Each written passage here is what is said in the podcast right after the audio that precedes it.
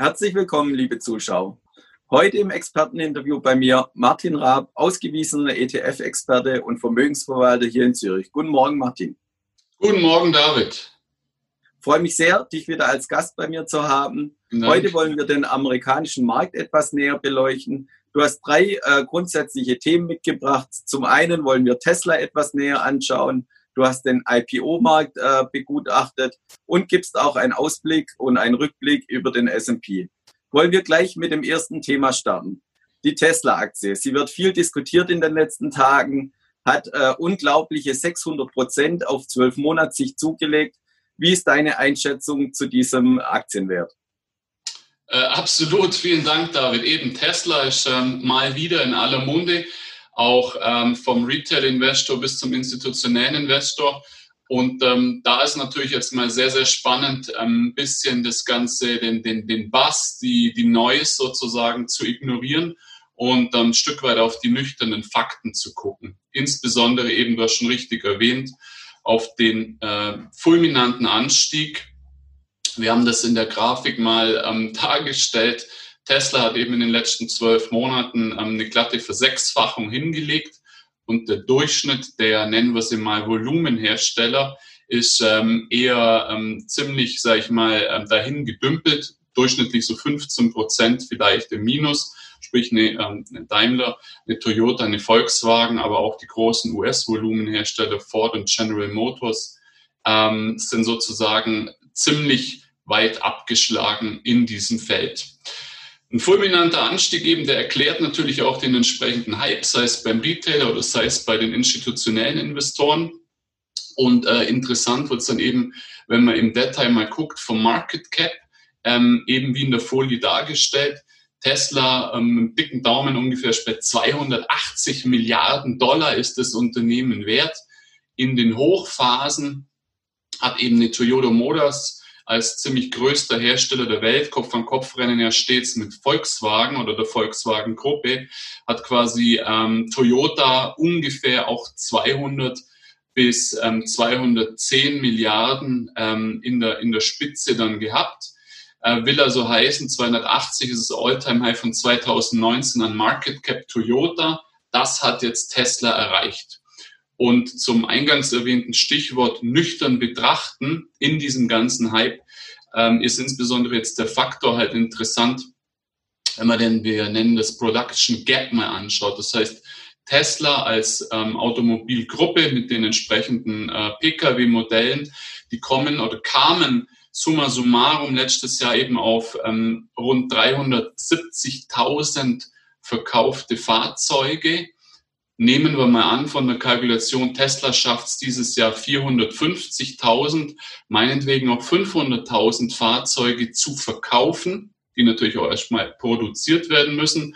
Stichwort ähm, Corona-Lockdown, also es wird schon ein bisschen eine Challenge.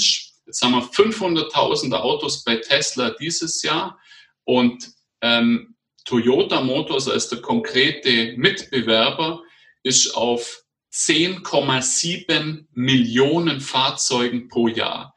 Das heißt, wir haben bei Tesla eine Market Cap wie bei den guten alten Zeiten bei Toyota, haben aber ein Production Cap, Gap von ungefähr 10,4 Millionen Fahrzeugen pro Jahr. Also, also ein signifikantes ähm, Auseinanderdriften zwischen, sage ich mal, Realität und, und äh, was da Fiktion in diesem, in diesem Kurs derzeit passiert. Heißt, auf dem Thema äh, Market Cap versus Production, äh, Production Gap und Production äh, Capacity ist schon mal aktuell also eine dunkelrote Fahne. Man kann sagen, okay, kein Problem, ein Production Gap, den gibt es sicherlich, mag relevant sein. Ein Aspekt ist jetzt das Thema Technologievergleich. Tesla hat bis dato sicherlich die Nase vorn bei der Technologie. Was in dem Zusammenhang aber einfach berücksichtigt werden muss, insbesondere jetzt für Bestandspositionen in Tesla, aber auch für Neuengagements, ist der Fakt, dass der größte Competitor von Tesla seit ungefähr, sage ich mal, zwölf bis vielleicht auch 14 Monaten, der ist plötzlich von den deutschen Premium-Herstellern, eben von, wie gerade jetzt in dieser ähm, Folie auch dargestellt, von einer äh, BMW von einer Porsche, sprich Volkswagen Holding, ähm, die technologisch jetzt sehr, sehr stark natürlich von Tesla unter Druck kamen.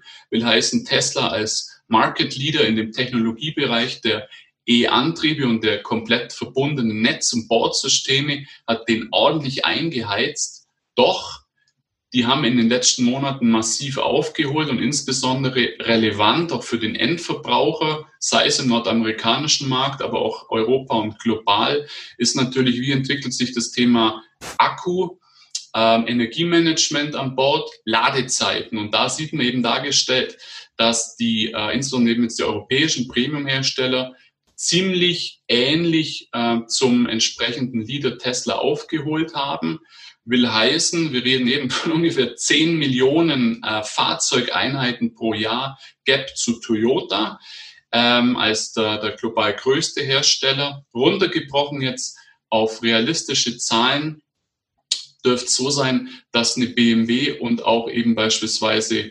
Mercedes-Benz, aber natürlich auch eben die asiatischen Hersteller, ähm, Honda und äh, Toyota insbesondere, Hyundai auch, Tesla zusätzlich Druck machen. Also das heißt hier zweite rote Fahne. Last but not least natürlich ganz wichtig, auch in die Realität zu gucken.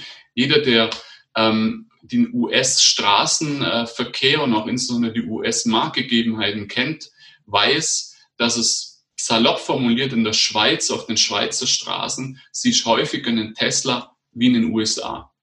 Kalifornien mal außen vor. Das sehen wir relativ gut aus den aktuellen Zahlen vom Automobilverband der oder Manufacturers ähm, Association in Amerika abgebildet. Das heißt, die Darstellung, die wir gerade sehen, wo sind überhaupt die E-Cars, das akzentuiert sich auf Kalifornien. Das heißt, dort gibt es eine große Zulassungsdichte an entsprechenden E-Cars notabene nicht nur Teslas, eben insbesondere auch die ähm, Asiaten, sprich Toyota ist dann natürlich sehr stark, Bizli auch im Kommen eben die Europäer.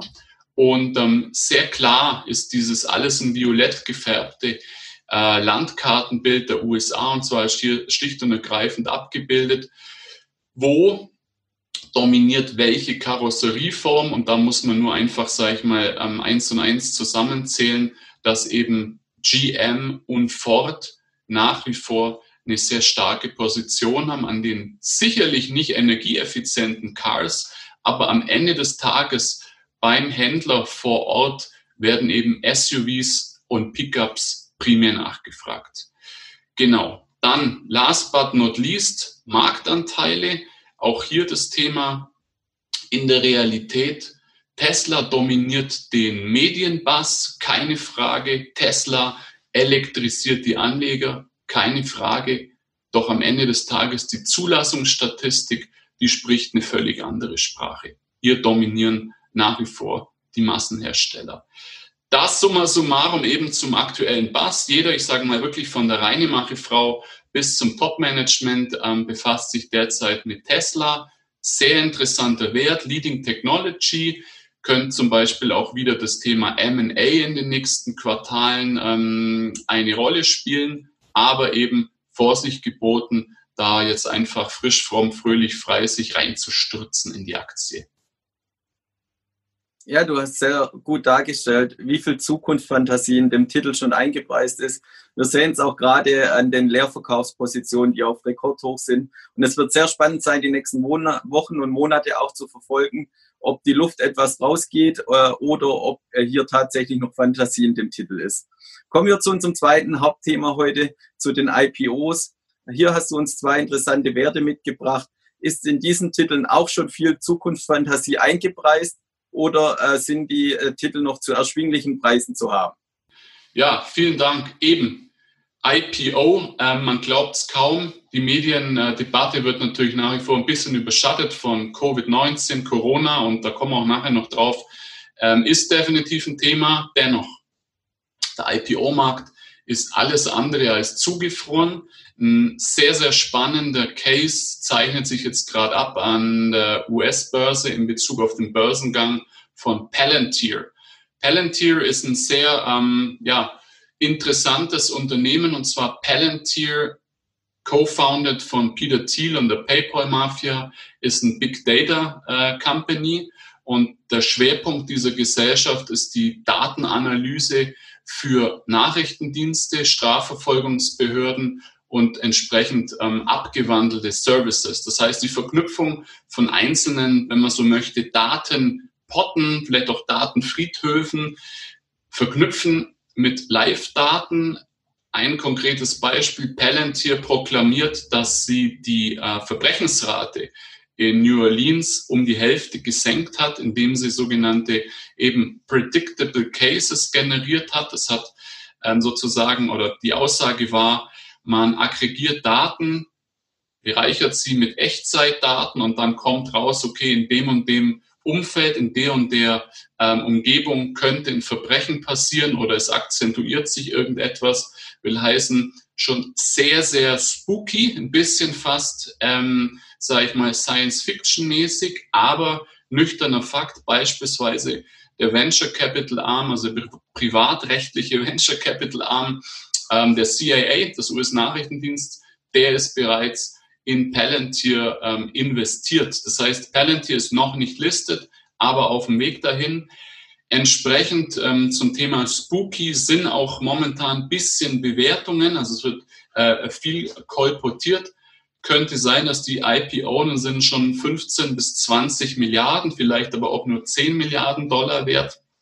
Das Interessante an Palantir, die im September, Oktober möglicherweise dieses IPO dann starten, ist eben, die haben ein Auftragsbuch, das schon sehr, sehr erwachsen, sehr, sehr voluminös ist. Ähm, eben hier auch wird äh, kolportiert, Aufträge bis zu eben ähm, 2 Milliarden, 1,5 Milliarden, jetzt nur allein in diesem Jahr Neugeschäft.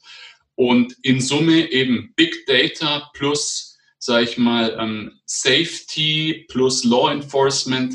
Das ist natürlich insbesondere bei ähm, institutionellen Investoren ein sehr interessantes, äh, sage ich mal, Gemenge. Und ähm, sobald da das Emissionskonsortium feststeht, könnte es auch für risikobewusste Investoren sicherlich äh, überlegenswert sein, da reinzugehen. Sehr, sehr interessant eben auch von den Founders, sehr interessant vom, vom Backing, vom Business Case. Genau, also Palantir dürfte wahrscheinlich nach den Sommerferien äh, wieder ein bisschen die ähm, Schlagzeilen dann auch, wenn mehr Details ähm, zum IPO dann bekannt sind, bestimmen. Dann bereits an der Börse kotiert, ähm, wir sehen hier den, den Chart äh, abgebildet, ist ein Online-Versicherer mit dem eindrücklichen Namen Lemonade. Ähm, die einen sagen, okay, das ist einfach nur ein äh, quasi Replikat von schon bestehenden. Die anderen feiern es als das ultimative Game Changer Event am US-Versicherungsmarkt. Lemonade ist eben primär online basiert, ähm, setzt ganz stark auf Millennials und junge mobile-affine äh, Kundschaft, natürlich auch wechselwillige Kundschaft. Lemonade ist ungefähr, je nachdem eben vier, äh, vier stand Mittwoch 4,3 Milliarden Dollar bewertet, äh, schwankt eben 4, 5 Milliarden. Ähm, das eher nüchterne an Lemonade ist, 4 Milliarden bewertet, ähm, Prämieneinnahmen um die 60 Millionen, haben einen relativ heftigen Cashburn im Sinne von operativ sehr viel investiert in Marketing, sehr viel auch in Hiring. Hier gibt es je länger, je mehr warnende Stimmen, auch Market Sentiment. Ähm, viele sehen jetzt hier eine kleine äh, Blase. Ähm, netto, netto ist es so, Lemonade ist mit 4 Milliarden einfach zehn, zehnmal so klein wie der Hauptmitbewerber namens eben Progressive. Progressive sehr, sehr etabliert, multimedial schon unterwegs und es wird ein sehr interessanter jetzt in den nächsten Wochen ähm, ja, auf der Zeitachse zu sehen, sehr interessant, ob Lemonade es schafft, sich da ein bisschen frei zu schwimmen. Aktuell eher Blasenalarm, was nicht heißt, dass äh, gewisse, sage ich mal, Übertreibungen sich fortsetzen könnten. Dennoch ähm, IPO-mäßig sehr viel, was sich da jetzt in den nächsten Wochen ankündigt. Eben interessierten Anlegern können es dann helfen, sich äh, über entsprechende Recherche zu informieren und vielleicht vorab dann auch zu IPO-Preisen ähm, dabei zu sein, beispielsweise äh, einen äh, Finanzdienstleister, ein Chino, äh, neu an der, äh, an der, an der NICE äh, rausgekommen. 17 Dollar war der Preis, den eben IPO-Investoren bezahlt haben. Erstkotierung auf 43 Dollar. Das erinnert so ein bisschen schon fast wieder an neue Marktzeiten oder Nasdaq Bubble Jahr 2000, aber dennoch sehr, sehr spannende Cases, die jetzt da äh, im Herbst an die Börse kommen werden. Vielen Dank. Kommen wir mit dem Marktüberblick äh, zu unserem letzten Thema heute. Wir müssen ja immer äh, über das aktuelle Thema sprechen. Äh, wie, wie haben sich die Markt, Märkte bewegt in Corona-Zeiten? Wir haben im März einen sehr starken Einbruch gesehen. In Europa kann man schon sagen, haben wir, haben wir die Kursverluste schon weitgehend weggemacht. Auch in Amerika, wenn man sich den S&P 500 anschaut, sind die Kursverluste schon fast aufgeholt. Wie ist deine Meinung zu dem Markt? Sind wir schon wieder auf Vorkriseniveau oder kommt der, die große Krise nochmal zurück äh, Ende des Jahres, vielleicht auch erst Anfang nächsten Jahres? Vielleicht auch im Zusammenspiel mit den Wahlen äh, in Amerika, die wir dir noch dieses Jahr sehen. Wie ist deine Einschätzung dazu? Genau, absolut. Also wir sehen schon eben auch in der Darstellung, ich habe jetzt äh, ETFs verwendet als äh, Indexreplikat sozusagen. Wir sind summa summarum super rebounded, wenn man den der Nasdaq ETF, der Triple Q sich anschaut oder den äh, DIA, den Dow Jones darstellt, eben auch den SPY äh, sprich den S&P 500, sehr, sehr, sehr, sehr gut gelaufen. Und eben tatsächlich, wie du gerade angesprochen hast, wir sind ungefähr vier Prozent vom All-Time-High nur noch weg. Das heißt, im März Totalimente, ähm, Katzenjammer, Welt geht unter und jetzt nur noch vier Prozent eben vom erreichten All-Time-High weg.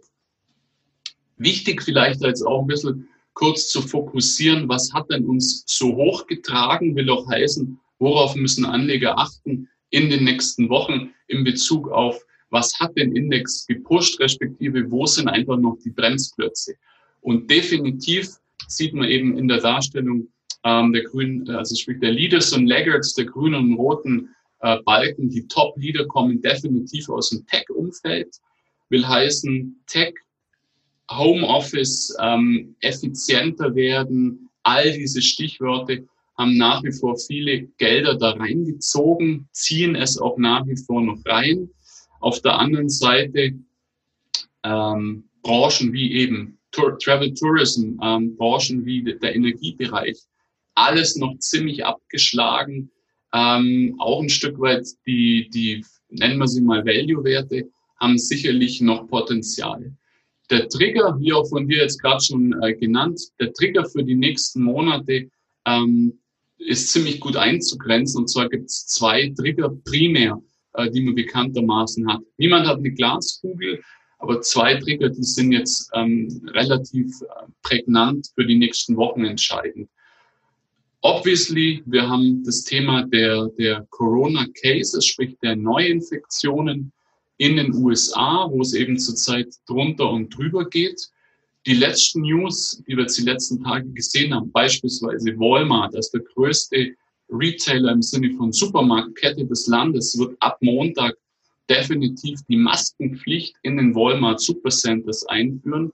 Bundesstaaten außerhalb der Reihe, wie jetzt eben Alabama, fangen an, verpflichtend Masken in der Öffentlichkeit vorzuschreiben. Heißt, was in den letzten Wochen auf der politischen Ebene versäumt wurde, das holt jetzt die Privatwirtschaft nach mit dem Fokus, die Neuansteckungen ähm, hoffentlich einzudämmen. Das ist also mal äh, ein, ein maßgeblicher Trigger, der entsprechend auch ähm, die Kurse sicherlich beeinflussen wird. Will heißen, wenn es völlig entgleist, aussichtslos, äh, hier ein Stück weit wieder Normalität, das heißt annähernd äh, ein, ein, ein Drill Down in den Neuansteckungen reinzukriegen, dann wird es gefährlich. Gelingt es, dass das alles jetzt wieder ein bisschen in die Spur kommt, ist es gut. Und das zweite dominante Thema ähm, ist natürlich What's Next. Und hier gibt es zwei große Blöcke. Es gibt den Block, der große Angst davor hat, ähm, wenn Präsident Trump nicht mehr gewählt wird, weil dann möglicherweise ein, ein großer äh, Linksschwung passieren könnte. Die andere sagt, überhaupt nicht sobald wieder Normalität, gesunder Menschenverstand im White House und in der US-Administration ist, wird sich diese Gesamtvolatilität im Markt deutlich beruhigen. Will heißen also jetzt aus Anlegersicht tatsächlich den Spagat. Wir müssen weiter die Vorwahlen abwarten, dann je näher Vorwahlergebnisse und je spezifischer auch Wahlergebnisse rauskommen, zusätzlich zum Corona-Case, desto klarer wird es, wohin die Reise hingeht. Bis dahin auf jeden Fall mit Stop-Losses arbeiten, auf jeden Fall ein sehr aktives Portfolio-Management an den Tag legen und auch ähm, natürlich in dem Zusammenhang Euro-Dollar äh, noch im Auge behalten. Und last but not least, im Sinne von der Sektoren, die sehr wahrscheinlich eine positive Performance behalten werden. Ja, Tech-Lastigkeit im ETF oder im Zertifikatebereich oder auch über Direktanlagen ähm, ist definitiv äh, kein Hindernis. Eben Corona hat uns gezeigt, dass die Digitalisierung schneller an manches, manchen Orts dann äh, entsprechend vonstatten geht, als vielleicht zunächst angenommen und das auch entsprechend dann in den Kursen eben der entsprechenden Anbieter sich niederschlägt. Ja, vielen Dank, Martin, für deine ausführliche Analyse heute mit dem äh, Spezialthema Amerika. Herzlichen Dank dir. Vielen Dank. Liebe Anleger, schauen Sie auch in Zukunft wieder bei uns vorbei, wenn es im Experteninterview wieder heißt, willkommen bei der BXWIS. Herzlichen Dank.